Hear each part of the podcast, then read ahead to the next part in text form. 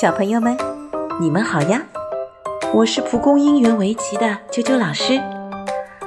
上一次在关于孔子“不学礼，无以立”的故事当中，我们提到过一个人物，就是张良。那今天我们一起来听一听关于张良的故事吧。这个故事的名字叫做《围棋与兵法》。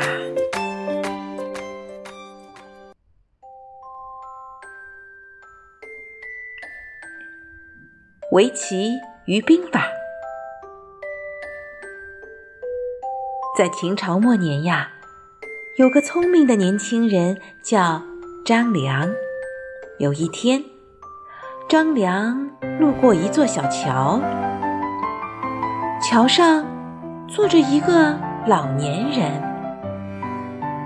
这个老年人啊，光着脚，鞋子放在了一旁。他见张良走过来，就很傲慢的让张良帮他穿鞋。张良犹豫了一下，不过出于对老人的尊重，就为老人把鞋穿好了。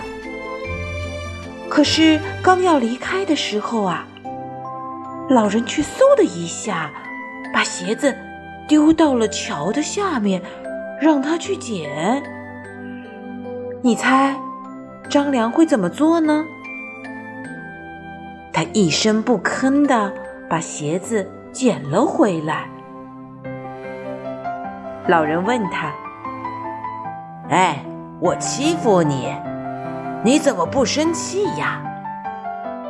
张良笑着说道：“我不和您计较的话，侮辱。”就只是您的一厢情愿罢了。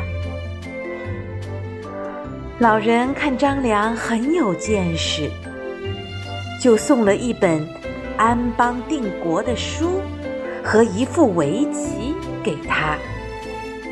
张良回去后仔细研究，从里面学到了行军打仗的方法。他使用这些方法呀。帮助刘邦推翻了秦朝，建立了新的国家政权。小朋友们，听了这么多的故事以后，你们有没有发现呀？围棋与什么很有关系呀？想一想，我们故事的名字，对。围棋与兵法，什么是兵法呢？兵法呀，就是行军打仗的方法。看来每一位下围棋的小朋友，就像是一位指挥行军打仗的将军哦。